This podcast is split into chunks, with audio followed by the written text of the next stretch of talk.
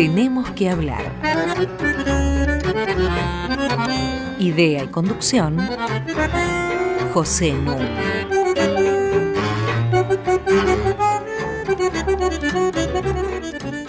Muy buenas noches. Hoy tenemos que hablar del humor, de la risa.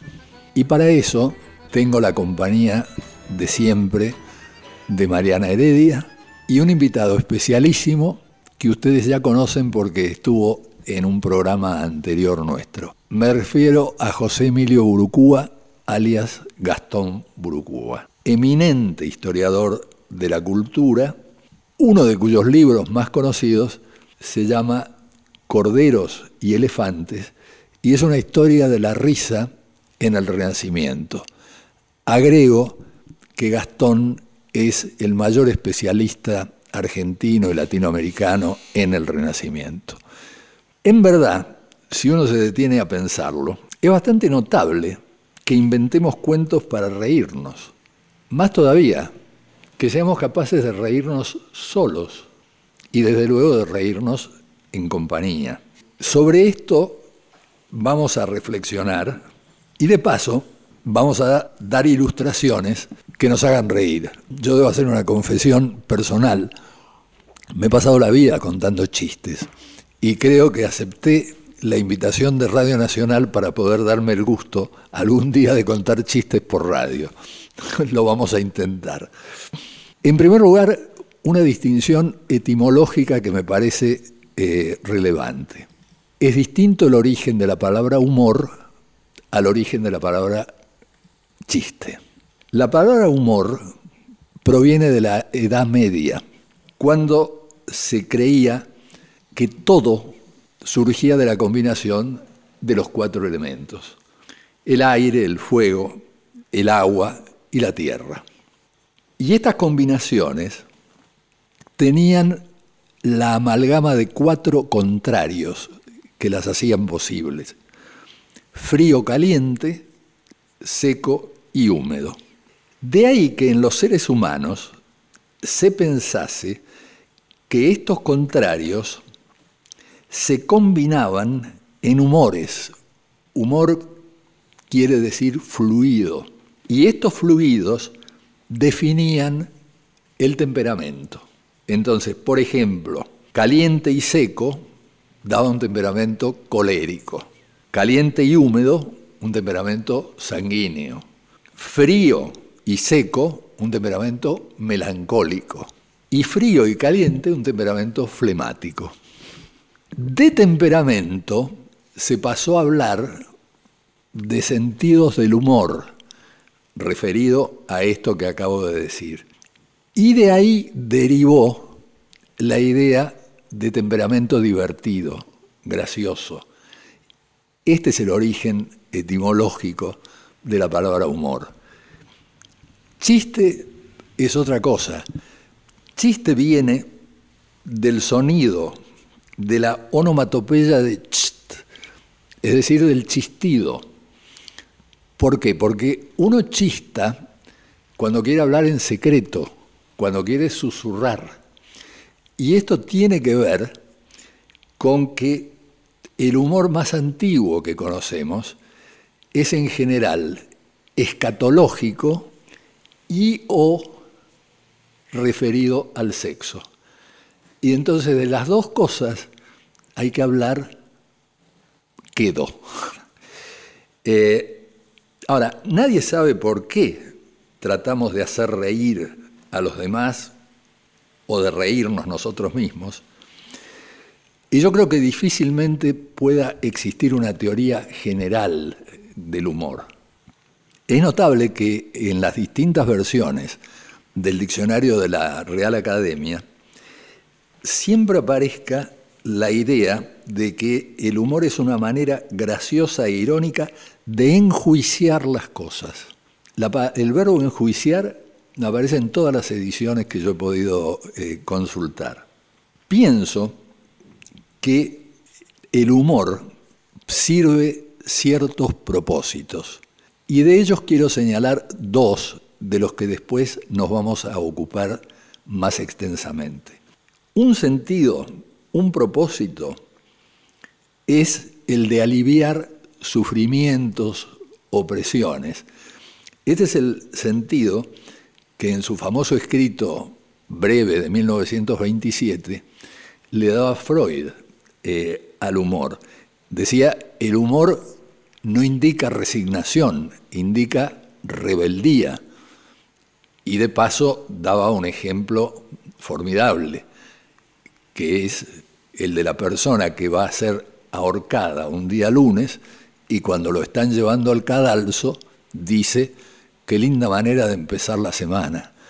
Entonces dice Freud, este es un modo de lidiar con lo terrible de la vida corriente. A diferencia del chiste, que no da un placer liberador como el que él le atribuye al humor, sino que es más acotado en sus alcances. Pero yo creo que hay otro propósito que sirve el humor, y es el propósito de lograr cierto tipo de comunidad con el otro. Quiero decir, eh, cuando conozco por primera vez a alguien, no sé quién es, no sé cómo piensa, generalmente un recurso al que se suele apelar es contar un chiste. Si el otro se ríe, ya hay un primer puente, ya hay un primer vínculo. Si el otro se queda serio, uno dice, bueno, hasta acá no hay nada que nos vincule en sentimientos. Es decir, este segundo propósito es el propósito que llamaríamos de la empatía. Eh, no quiero empezar con el análisis eh, de los cuentos o de los chistes sin darle intervención a mi amigo Gastón Burucúa. Pero antes vamos a hacer intervenir una pausa eh, musical que tiene que ver con el programa, con el tema del programa. Un pianista norteamericano, Grant Woolard, asumió el desafío de desarrollar un juego realmente delicioso.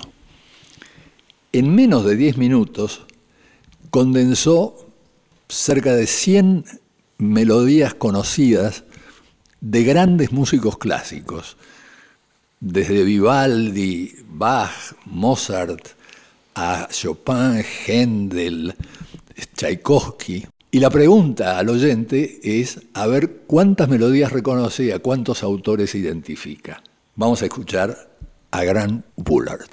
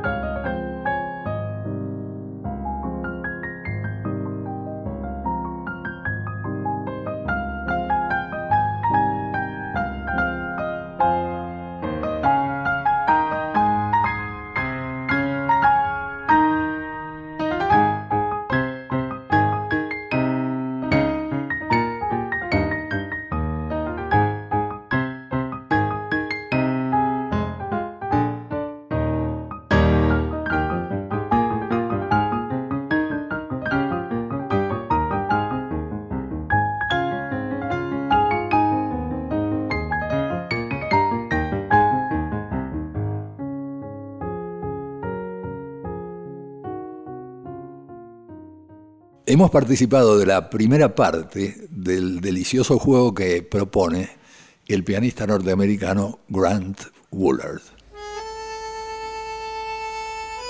Hasta las 21. Tenemos que hablar con José Nuno.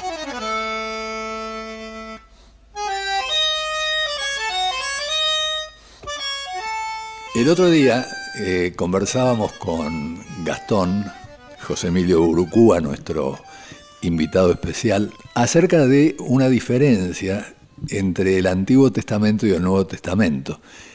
En el Antiguo Testamento hay risas, en el Nuevo Testamento no, eh, salvo risas denigratorias. Eh, pero en el Antiguo Testamento sí hay risas. Por ejemplo, la de Abraham, cuando el Señor le dice que va a tener un hijo. Y entonces Abraham cae al suelo de la risa, porque dice, voy a tener un hijo a los 100 años y Sara va a parir a los 90. Bueno, cuando se lo cuenta a Sara, Sara se ríe muchísimo. Finalmente tienen el hijo y el nombre del hijo va a ser Isaac, que es la risa. Mi impresión, y le cedo ahora la palabra eh, a mi querido Gastón, mi impresión es que hay una diferencia entre el Dios del Antiguo Testamento y el Dios del Nuevo Testamento. Que el Dios del Antiguo Testamento es un Dios en construcción, que mete la pata, que se manda el diluvio universal. Es decir, es un Dios que reconoce errores, que por ahí designa por decreto jueces y después tiene que volver atrás. Este, y lo hace. En cambio, el Dios del Nuevo Testamento ya es un Dios establecido. Eh, ¿Qué opinas de esto? Mira, yo de eso no te podría decir mucho porque ahí hay una cuestión, una cuestión teológica que se refiere a la, perfección divina o eh, a la, podríamos decir, a la, a la, a la eternidad de las de lo que serían los rasgos de Dios o a la temporalidad. Yo eso no, no te podría eh, esclarecer porque no, realmente es una discusión que me excede. Pero en lo que se refiere a la risa, sí, vos tenés razón, eh, no hay risa, eh, salvo risas de escarnio, que son los que se burlan de Cristo en los momentos, en el momento de la, de la flagelación, de la coronación de espinas, inclusive cuando, cuando lo, llevan al, Monte Calvario. De manera que eh, sí, hay una, y hay un pasaje de San Lucas en el que el propio Cristo dice, Bienaventurados los que, los que lloran hoy porque reirán mañana. O sea que eh, los que ríen hoy probablemente lloren mañana y eh, castañeteen sus dientes en los tormentos del infierno. Pero fíjate hasta dónde va la cuestión en el Antiguo Testamento, que como sabéis perfectamente, la discusión sobre los textos del Antiguo Testamento que forma el Talmud es decir, la discusión rabínica e, e intensísima sobre estos textos, hay uno en el que eh, un rabino cuestiona a otro porque le dice, no, eso el Señor no lo aceptaría. Y el rabino cuestionado le dice, recordá que en el monte Sinaí, cuando entregó las tablas de la ley, el Señor dijo, a partir de ahora deciden ustedes. Y entonces la historia termina diciendo que al Señor le cuentan esto que pasó.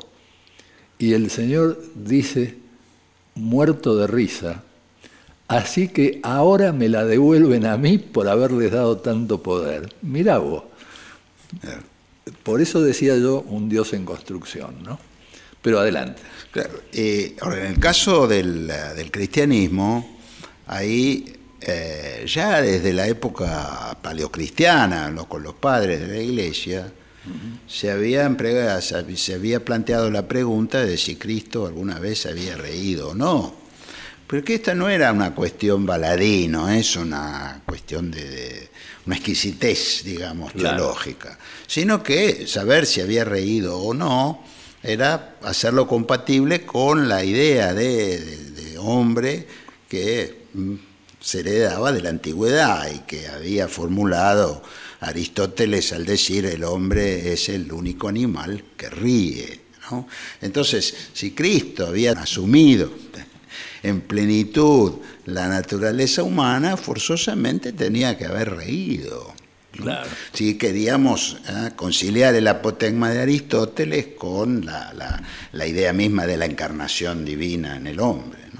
Entonces esta es una, una, cuestión que ya mm, aparece en un padre de la iglesia como San Ambrosio, que escribió un tratado pequeño pero muy, eh, muy denso sobre Isaac. Y ahí es donde, bueno, eh, Ambrosio señala que toda esta historia de Isaac que vos acabas de contar ah, aparece como una de las mayores prefiguraciones en el Antiguo Testamento de la llegada de Cristo al mundo. ¿no? Porque también era, digamos, en, el caso de Isaac era el embarazo y el parto de una anciana, de una menopáusica. ¿no? En el caso de Cristo es lo, contrario desde el punto de vista de la evolución de la mujer, pero es igualmente milagroso, ¿no? Una virgen ¿ah? que, que, pare un niño y, vos sabés que teniéndose en virgen. En el caso de Sara, Sara se asusta porque eh, Jehová dice, ¿cómo es posible que Sara se haya reído? Quiere decir que no confía en mis poderes. Y entonces Sara dice, no, yo no me reí. Y niega que se haya reído. Miente. Miente, claro. Este, por temor. Sí. Exactamente. Ahora, eh, eh, por supuesto que también en el San Ambrosio destaca que en la historia del sacrificio de Isaac lo que hay es una prefiguración del, sacrificio de Cristo. O sea que eh, incluso Ambrosio llega a sugerir que de todas las prefiguraciones de Cristo que hay en el Antiguo Testamento, la, más, eh, podríamos decir, la, más perfecta, la, que es plena, eh, es la de la relación entre Isaac y Cristo. Entonces, por eso, porque además, si Isaac es la risa de Yahvé, Cristo también es la risa de Dios, es la expresión de la felicidad y de la alegría divina.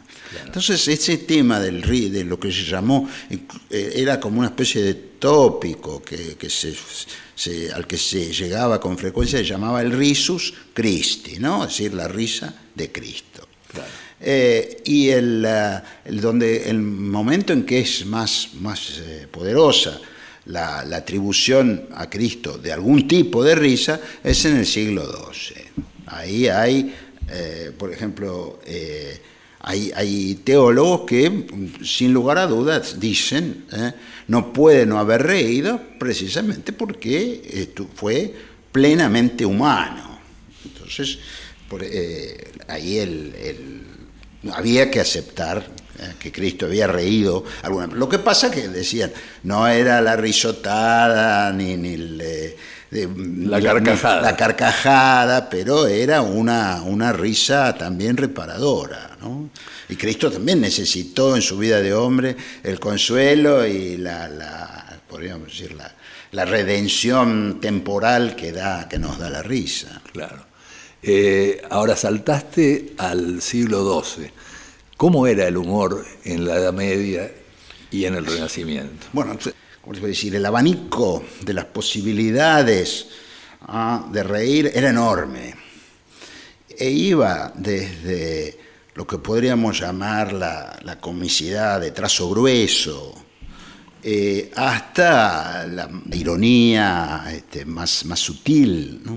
Eh, inclusive había una distinción que ya venía desde la antigüedad, que había hecho Quintiliano, y que eh, durante toda la Edad Media se tuvo en cuenta, tuvieron en cuenta los poetas, los juglares, los que de un modo u otro estaban encargados de hacer reír, siguió eh, en el Renacimiento y llegó hasta Leopardi.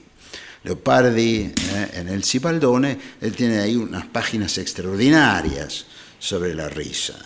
Pero él dice, bueno, estaba la risa de los antiguos y hasta que tuviéramos los europeos hasta más o menos el Renacimiento, ¿sí? que era una, una risa, podía surgir de, las cosas que ocurrían, de los hechos, de los fenómenos, y después estaba la risa que provocaban los juegos de palabras. Eran dos tipos de, risa. Eh, eh, sugiere Leopardi que a una la podemos llamar reica, de res, en latín, que quiere decir la risa que nos provocan ciertas cosas que suceden. Y la otra era una risa del lobo, ¿no? que había terminado en la ironía. Entonces él dice, a partir del siglo XVII, es cada vez más la risa se, se encastilla, podríamos decir. ¿ah? la risa de los letrados, ¿no? Se encastilla en la risa de las palabras y se hace cada vez más ironía, hasta llegar a la ironía volteriana. Entonces dice Leopardi, nuestra risa es como un, humo, ¿ah? un fantasma ¿ah? de la risa plena que habían conocido los antiguos y que conservaron ¿ah? los cristianos en la Edad Media. ¿Algún ejemplo? De, esta, de, vos decís de la risa antigua. Sí, de lo que provocaba la risa antigua, digo o de lo que provocaba la risa en el bueno en, el eh, yo te puedo decir entre cuando cuando se organizan las órdenes monásticas ya a partir del siglo VI. Esto es una cosa que estudió muy bien Jacques Le Goff, eh, y últimamente Gerd Melville, que es el mayor conocedor de, la historia de los, de los, monasterios y del monacato en Occidente, era muy importante en lo que podríamos llamar la agenda cotidiana de los monjes, desde San Benito en adelante, los yoga monacorum, es decir, los juegos de los monjes. En algún momento del día, eh, en que entre las oraciones, el trabajo, eh, los actos de penitencia, eh, había un momento de distensión en que los monjes... Un recreo. un recreo, en que los monjes se divertían. Y podían hacerlo jugando, Mm, este, empujándose, mm, dejándose caer, lo cual provocaba grandes risas, o también con, con chistes. ¿ah? con chistes, que inclusive muchos de los chistes tenían que ver con aquellos, aquellos que para ellos era eh, el, pan cotidiano, que es el, las historias de la Biblia. Entonces, incluso las historias de la Biblia, de ambos testamentos, eran tomadas en solfa en, eh, esos momentos de los Yoka Monacorum. Y se han conservado algunos textos. donde se toma, se, se, burlan de Abraham, se burlan de, la Magdalena. ¿eh? Entonces, eh, una hay, inclusive hay un texto que se llama La Cena de Cipriano, que se atribuyó a San Cipriano, pero no, no es así, no, no fue San Cipriano el autor, que es capítulo por capítulo, podríamos decir, de los grandes, de los grandes personajes de la Biblia, eh, la manera en que es posible reírse de ellos. Así que eh, eso era, era, y después era habitual, y después eso termina extendiéndose a la feligresía, en eh, lo que se llamó el risus pascalis, es decir, la risa de Pascua. Eh, después de la cuaresma, de los 40 días de privaciones, de privaciones de, alimenticias y también privaciones sexuales, que precedían a la, Semana Santa y al Viernes Santo, que, donde se recordaba la muerte de Cristo, había 40 días realmente de luto. Eh, era necesario en el, momento de la Pascua de Resurrección generar un placer liberador. Un placer liberador, exactamente, de esas privaciones. Y entonces el, cura, por lo general, ¿eh? Eh, se encargaba con chistes y con acciones y gestos de hacer reír a la feligresía. Y eso se llamaba la risa de la Pascua y se levantaba la sotana, mostraba el trasero, cuando no también las partes pudendas, ah, se burlaba, eh, eh, hacía reír y eso provocaba enormes carcajadas y una gran felicidad. Después, en el siglo XVI, esa fue una costumbre, entre otros los reformadores, la criticaron y la terminaron desterrándola. Los obispos en el 16 y 17 iban por las, diócesis controlando que no se hiciera la práctica del risus pascalis. Pero hay testimonios de que hasta bien entrado el siglo XVII, muchos curas ¿ah? se, de manera reiterada y hasta tenían, habían anotado chistes especiales para decir en esa oportunidad. Prepárate porque te vamos a pedir alguno. Eh, ahora está pidiendo pista el pianista norteamericano Grant Woolard.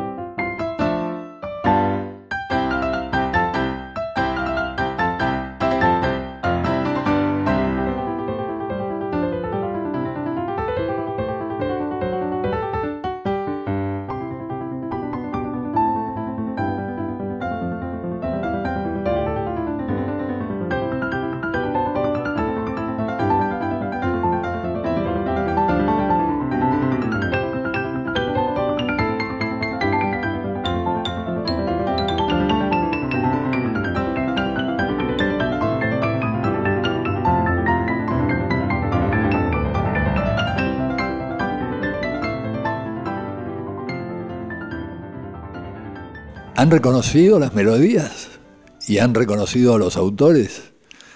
Ha sido Grant Woolard, pianista.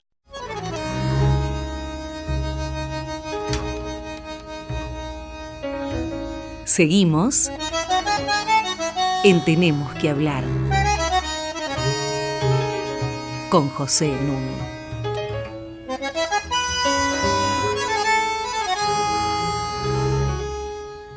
Estamos en Tenemos que hablar y ustedes saben que se pueden contactar con nosotros a través de nuestro mail.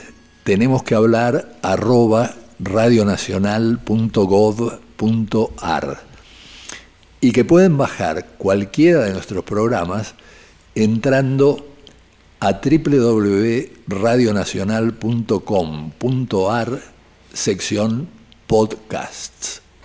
Hoy estamos hablando del humor y tengo a mi lado a Mariana Heredia y a un invitado de excepción, José Emilio Gastón Burucúa. Mariana. Buenas noches, Pepe Gastón. Un placer tenerte eh, de invitado en el programa y un deleite escuchar estas imágenes más complejas sobre la Edad Media que uno suele asociar a el oscurantismo, la rigidez y saber que estaba eh, poblada de risa por momentos y una risa admitida y hasta replicada con regularidad por las instituciones religiosas. Y la pregunta que se me ocurría es, ¿hasta qué punto los modernos nos reímos de manera diferente de cómo se reían los habitantes de la Edad Media? Yo creo que es, precisamente lo que señalaba Leopardi. ¿no?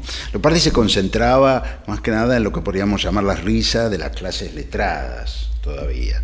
Él decía que ahí había habido indudablemente un cambio y que eh, eh, los letrados habían dejado de reírse de, podríamos llamar, los gestos, eh, las, eh, eh, las excrescencias del cuerpo, lo escatológico que señalaba Pepe, habían dejado de reírse públicamente al menos ¿no? de, los, de las historias sexuales y que más bien de lo que se trataba era de encontrar ocasión para reír y nunca a carcajadas, sino a veces limitándose a una, a una sonrisa risa suficiente, más bien de los, de lo que podríamos llamar, eh, chistes de lenguaje. Entonces, digamos que, eh, que, sí, en eh, ahí ha habido un cambio. Ahora, en la, risa de las, de las clases populares, creo que en buena medida sigue siendo una risa reica, decir, que tiene mucho que ver con las cosas, también con los juegos de lenguaje, por supuesto, ¿no? pero donde la, cuestión de los, eh, no sé, una, querella, un payaso que se cae, eh, todavía provocan risa. Eh, yo podría decir que hay alguna algún momento en que también en el mundo contemporáneo y los, la, la, clase letrada coincide con las clases populares en esta experiencia. Por ejemplo, yo admiro, no me considero un letrado, ¿eh? pero, pero estaría más, más bien ahí, por ahí circularía. Pero mm, a mí me, gusta muchísimo ah, y cultivo la revista, me encanta, es un género que me encanta la revista. Lo primero que hice cuando cumplí 18 años fue a ver a Nelly Roca al Teatro Nacional. ¿sí? Entonces, eh, eh, ahí no hay duda de que la comicidad de trazo gruesísimo. Y Adolfo Stray me hacía llorar de risa. Entonces, existen esas instancias, pero esas eran mucho más comunes antes del siglo XVIII. ¿Y dónde coincidían todas las clases de la sociedad en un, en un momento de, risa contagiosa y de, expresión jocunda? En el carnaval. Entonces, eh, mientras el, en, el, el carnaval se daba esa convergencia, es un fenómeno que he estudiado Bakhtin, ¿no? que ha escrito ese libro maravilloso sobre Rabelais y la cultura carnavalesca de la Edad Media y del Renacimiento, precisamente. Ahora, a partir del siglo XVII, el carnaval entra en, eh, crisis, eh, se sospecha del carnaval, tanto en términos eclesiásticos como políticos, y empieza a quedar cada vez más abroquelado entre los sectores populares. Y ya en el siglo XVIII estaba muy mal visto ¿ah? que los letrados este, fueran o participaran en las fiestas carnavalescas. Voltaire, por ejemplo, aborrecía ¿eh? el carnaval. Entonces, eh, creo que ahí sí hay una distinción importante que se da más que nada en, en, este, en esta como corte también social, sociocultural sobre quiénes se ríen, sobre qué, ya no están juntos el pueblo y sus clases más eruditas. Así es. Algunos de los ejemplos que habías prometido. Sobre la risa. Sobre la risa, ¿qué provocaba risa en el Renacimiento? Bueno, mira, había eh, hay eh, infinidad de textos a partir del siglo XV. En el siglo XV se inventa incluso un género literario que es el de, en italiano, es el de la facezia que después eso se traduce al, este, al, francés como facetí, y que vendrían a ser pequeñas historias graciosas. ¿sí? No son los cuentos a la bocacho. No, son chistes. Son, eh, son pequeñas historias, ¿sí? casi chistes se podría decir que son. Bueno, entre los que más se destacaba, había un párroco, ¿eh? un, este, muy apreciado además por, este, por los eruditos del 480, que era el párroco Arloto y de él se conserva varios, varios cientos de estos chistes. Eh, yo los he leído completos porque son muy graciosos eh, eh, y podría, intenté hacer una clasificación, aquellos que satirizan, por ejemplo, las, este, las costumbres del clero, los que satirizan a los mercaderes, los que se burlan de los teólogos, es que uno podría encontrar muchas variantes eh, de chistes. Entonces, por ejemplo, ¿no? Eh, la respuesta que dio el propio párroco Piovano, Piovano quiere decir párroco, ¿no? En italiano, a quienes le preguntaran por qué resoplaba cuando se lavaba la cara, ¿no? Se lavaba la cara y resoplaba. Dice, para que no creáis que cuando me lavo la cara me estoy lavando el culo. Entonces, este es, eh, o por ejemplo, eh, la misma réplica que él dio cuando se echó un, sonoro cuesco ante una compañía de amigos que orinaba. Entonces dice, ¿no parece que un trombón está bien al lado de tantas flautas? o cuando se topó con una de sus, ah, porque el Piovano tenía también sus deslices, ¿eh? una de sus amantes, bastante, bastante fornida, ¿no? entonces dijo, no la quise tocar cuando le vi el trasero, porque lo juzgué artefacto para un cardenal y no para un pobre cleriguillo como yo. bueno, es decir, que ahí estaría también la cuestión de las costumbres licenciosas del clero, ¿no? Pero también se llegaba a, Hay una forma de risa trascendente, podríamos decir, ¿no? Porque yo dividiría el tema de la risa en tres grandes áreas.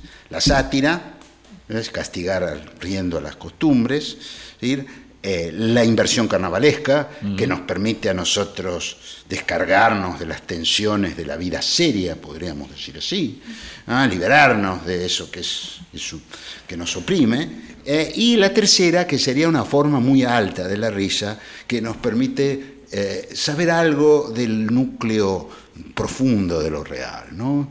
En la vida cotidiana yo te daría el ejemplo de la risa que muchas veces nos producen los comentarios de los niños.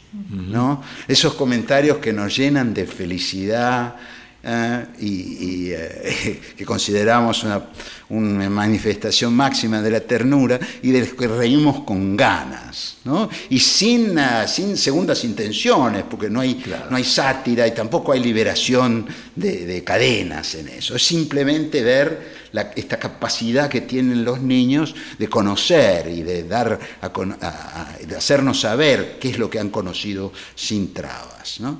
Pero entonces está esa forma de la risa cognitiva y sublime que es una, una promesa, una promesa de que en realidad el mundo poder, alguna vez puede llegar a ser como este mundo del niño, ¿no? que sea pura conciliación, ¿eh? pura armonía entre nosotros. No va a pasar eso, pero la risa nos da siempre la esperanza de que alguna vez llegaremos. Entonces en el Piovano también están ese tipo de chistes. Por ejemplo, la historia del teólogo improvisado, que se preguntaba por qué Dios hizo esto y no aquello, y no nos creó a todos cristianos, por ejemplo, permitiendo la existencia de moros y judíos. Entonces eh, el Piovano eh, mm, le, preguntó a este que estaba atónito ante este problema, por qué las diferencias entre, entre el estiércol innoble del buey y el estiércol dulce de la abeja. Entonces eh, el hombre no supo qué responder. Y el piovano le dice, bueno, ahí ves lo ridículo de pretender conocer las altas cuestiones de la teología. Claro, eh, cerramos este bloque con eh, un cuento contemporáneo que refleja justamente eso, eh, una profundidad que a primera vista no se reconoce. Se inunda un pueblo Y entonces el cura está en la iglesia, viene una lancha de la policía y le dice, súbase porque la inundación va a seguir. El cura dice, siempre respeté los mandamientos bíblicos, Dios me va a proteger. Lo dejan. El agua le empieza a llegar ya a la cintura, tiene que subir a la parte más alta de la iglesia. Viene una lancha de la prefectura y le dice, padre, súbase, la marea no para y la lluvia tampoco. Yo soy respetuoso de la voluntad del Señor y el Señor me va a proteger. La lancha se va. Finalmente llega una lancha de bomberos cuando él ya está en la terraza y le dice, Padre, venga porque la inundación sigue y se va a ahogar. Dios me va a proteger. Vayan tranquilos. Sigue la lluvia, sigue la inundación y el cura se ahoga. Cuando llega al cielo, pregunta por el trono de Dios. Llega al trono de Dios, se arrodilla y dice, Señor, yo que nunca he pecado, que siempre he cumplido con los mandamientos bíblicos, ¿por qué me has hecho esto? Y se oye una voz que sale detrás del trono diciendo, estúpido, mandé tres lanchas a buscarte. Como ves, está en juego la interpretación de la voluntad de Dios. Y eso hace la esencia de este chiste. Vamos a seguir escuchando a Grant Woolard.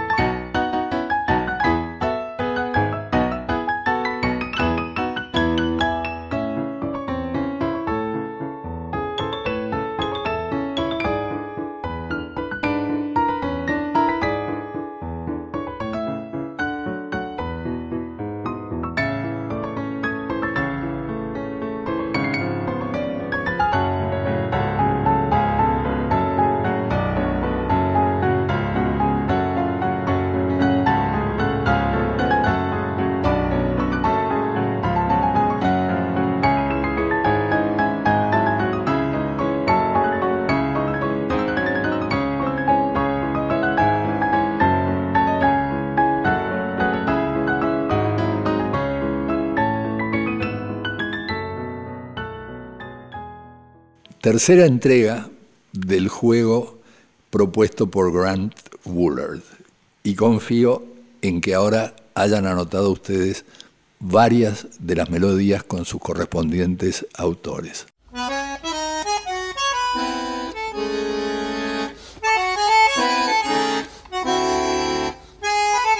Seguimos con José Nun. Estamos con Mariana Heredia y Gastón Burucúa eh, tratando de reflexionar sobre el humor. Y venía de marcar muy bien eh, Gastón cómo los juegos de palabras, los dobles sentidos, han sido una característica del humor desde la Edad Media, el Renacimiento y hasta nuestros días. Eh, yo le pediría alguna reflexión más sobre eso y después lo ilustraría con el uso del lenguaje y la lógica a través de algunos chistes más actuales. Sí, en el, eh, Renacimiento sobre todo fue un momento, el siglo XVI, en el que eh, los, podemos decir, las, las, situaciones reideras o lo ridículo asociado con los juegos de lenguaje llegó al punto de crear géneros literarios. Que es lo que se, eh, por lo menos dos, ¿no? que nacieron en Italia y después se desparramaron por Europa entera, que son la llamada literatura pedante, o antipedante más bien, ¿eh? y la, la, literatura macarrónica. Mm. Eh, la literatura antipedante lo que es, es eh, eh, pone en escena una serie de personajes que hablan con las, eh, digamos, con las imágenes, las metáforas, las sutilezas de los letrados. de los letrados. Y es una, una ristra de absurdos y de equívocos, ¿no? Lo que eso, eso provoca. Recordábamos hace un rato, eh, es un soneto, ¿verdad?, de Shakespeare. Sí, en el que él, va enumerando algunas metáforas famosas desde el petrarquismo del siglo XIV eh, para referirse a la belleza de las mujeres. Bueno, finalmente este, es un, un, monstruo, ¿no? lo que sale de una quimera, y el poeta termina diciendo, bueno, eh, me resultas más linda tal cual sos, ¿no? sin todas estas metáforas. Entonces, eh, hay toda una literatura que despliega esto a, a, hasta crear situaciones este, desopilantes, claro, porque generalmente eso se, se, confronta con el lenguaje, el lenguaje corriente, el lenguaje plebeyo, común, claro. plebeyo. Entonces se generan una serie de conflictos y de equívocos que, que son muy muy graciosos, ¿no? o, eh, y que todavía se ve en el teatro de Molière, ¿no? Las mujeres sabias, en las mujeres sabias eso se, es, se, se producen situaciones así, sí. de estas mujeres que, que, hablan de las quimeras y de, bueno, entonces eh, la otra, la O del groto experimento lingüístico cómico fue el macarrónico, que es una, una forma de, de uso del latín completamente... Eh, ridícula, sí. ridícula, ¿no? Pues la sintaxis latina, los casos, los verbos, pero las palabras son de la, de la, de la vida cotidiana y hasta uh -huh. podríamos decir del, del, bajo fondo de la vida cotidiana. Y, y se, al, al, yo este, utilizar la sintaxis latina para construir las frases con esas palabras, se creaban situaciones también muy, muy cómicas. Claro. Eh, ahora, sobre el doble sentido de eh, palabras. Yo recuerdo una historia eh, de un señor que entra a un bar, pide un whisky, se lo traen, y un monito viene corriendo por el mostrador, se sube al vaso y pone los genitales dentro del whisky. El señor le dice al barman, ¿usted vio esto? Sí, dice, me parece horroroso pero no puedo hacer nada porque el monito es del pianista. Y señala, a la distancia hay un pianista. Entonces el señor se levanta y va donde está el pianista y le dice, usted sabe, el monito metió los testículos en el whisky. Y el pianista dice, no, pero si me lo tararea lo saco. bueno, ahí es el doble sentido de la palabra saber. Para un músico saber es conocer este, la pieza, la melodía, ¿no? Este, o decir, por ejemplo, eh, ¿cuántos años tiene tu hijo? Tres años y medio. ¿Camina? Sí, desde el año y medio. Qué lejos que debe estar. bueno, rompe la lógica. Eh, ¿Dónde queda la calle Rivadavia? Es la que viene, señor. Ah, entonces la espero acá. Bueno, ¿a usted le suena un tal Jorge Díaz? No, me sueno solo. Bueno, es una ristra de, juegos de, de, palabras, ¿no? Papá trabaja en el gobierno y se siente como pez en el agua. ¿Qué hace? Nada. Mi mujer no me comprende y la tuya, no sé, nunca hablamos de vos. bueno, digo, son todas historias este, que juegan con el doble sentido de algunas palabras. Después están más contemporáneamente, pero tienen que haber existido de la misma manera en la Edad Media, eh, los chistes más herméticos, es decir, que son propios de profesiones o de comunidades que los pueden entender. Y por ahí el de afuera necesita que se lo expliquen. Eh, yo les contaba en una pausa a ustedes el cuento del paleógrafo que entra entusiasmado a su departamento de la universidad gritando, gran descubrimiento, Homero no escribió la Ilíada y la Odisea, fue otro griego del mismo nombre. Bueno, tienen que saber que paleógrafo es un especialista en manuscritos antiguos y tienen que saber que de Homero lo único que nos queda es la Ilíada y la Odisea. Por lo tanto, decir que fue otro griego del mismo nombre el que escribió la Ilíada y la Odisea no tiene pies ni cabeza.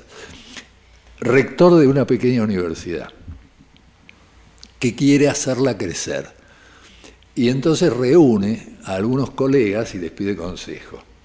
Entonces uno le dice, mira, lo mejor es concentrar recursos. Hace un departamento de matemáticas muy fuerte, porque para eso no necesitas aparatos, no necesitas laboratorio, necesitas papel, lápiz y un canasto de papeles. Entonces otro dice, no, mejor entonces un departamento de filosofía, no necesitas el canasto de papeles. Hay una tradición en filosofía de que, por ejemplo, Hegel eh, nunca tuvo un pensamiento que no haya publicado. Eh, digo, son este, más propios. Un último que les cuento este, y te, cedo la palabra. Eh, en la religión judía están los rabinos ortodoxos, que son los más tradicionales.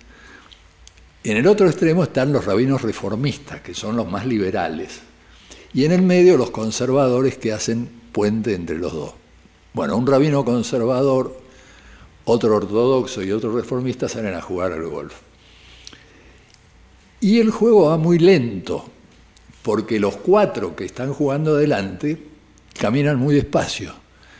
Entonces finalmente hartos le dicen a uno de sus cadis que vaya a pedirles que se apuren un poco. El cadi vuelve cabizbajo y dice, nunca sufrí tanto en mi vida, resulta que esos cuatro señores son ciegos. Y entonces los cadis tienen además que buscar la pelota, colocárselas, indicarles cómo tienen que tirar. Entonces el rabino ortodoxo dice, me siento humilladísimo.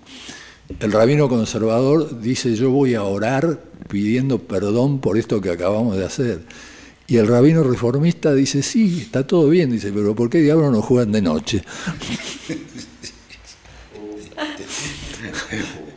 bueno, este, seguimos con algunas de las cosas macarrónicas que a mí se me vinculan mentalmente con ese estilo que desarrollaron también eh, los hermanos Marx. ¿no es cierto? Porque eh, lo macarrónico de Groucho es inolvidable, ¿no? Este, y lo mismo el lenguaje macarrónico que usaba Chico, que siendo judío no era un lenguaje que tuviera que ver eh, con el judaísmo, sino que era un lenguaje más bien inspirado en el dialecto italiano, ¿no? Este, y tenés el, eh, lo máximo de lo macarrónico que es el silencio, que es arpo, que no habla, el mudo. El, macarrónico es una de las, con el latín es una de las formas de la, hibridación, ¿no? La, hibridación de lenguajes eh, es un, buen campo para la risa, ¿no? Que es lo que pasa en el sainete criollo, que eh, va a aparecer el, macarrónico del, italiano, este, del, gallego, ¿no? Es decir, esa, esa, esa mezcla ¿ah? que finalmente se comprende lo que, lo que una persona dice y ah, quiere transmitir, pero ahí aparece una, variable, una componente risueña, ¿ah? que es el motivo de, la, de lo cómico, ¿no? de la comicidad. Yo propongo que sigamos con el tema la próxima vez. Me parece que da ampliamente para otro programa en que podamos expandir y e introducir, expandir los temas que hemos tocado hoy e introducir nuevos temas. Y vamos a estar con Mariana Heredia y con José Emilio Burucúa, alias Gastón. ¿Puedo hacer una pequeña...? Sí, sí, este, yo tuve un profesor en Italia que cuando le, dije que iba a estudiar estas cosas, me dijo, bueno, mire, entonces eh, tenga cuidado, porque todos los que alguna vez han filosofado o han eh, pensado, reflexionado sobre los temas de la risa, suelen producir textos aburridísimos. Entonces, que no me ocurra esto también la próxima. No, no es el, caso. No, no, es, el caso, en absoluto. Agradecimiento, como siempre, a nuestra querida productora Inés Gordon, a Walter Danesi, que hace que esto pueda salir al aire bien, a Julián Carballo, que se ocupa de la edición, y al equipo de Radio Nacional Clásica. Y como diría un gran humorista que se llamó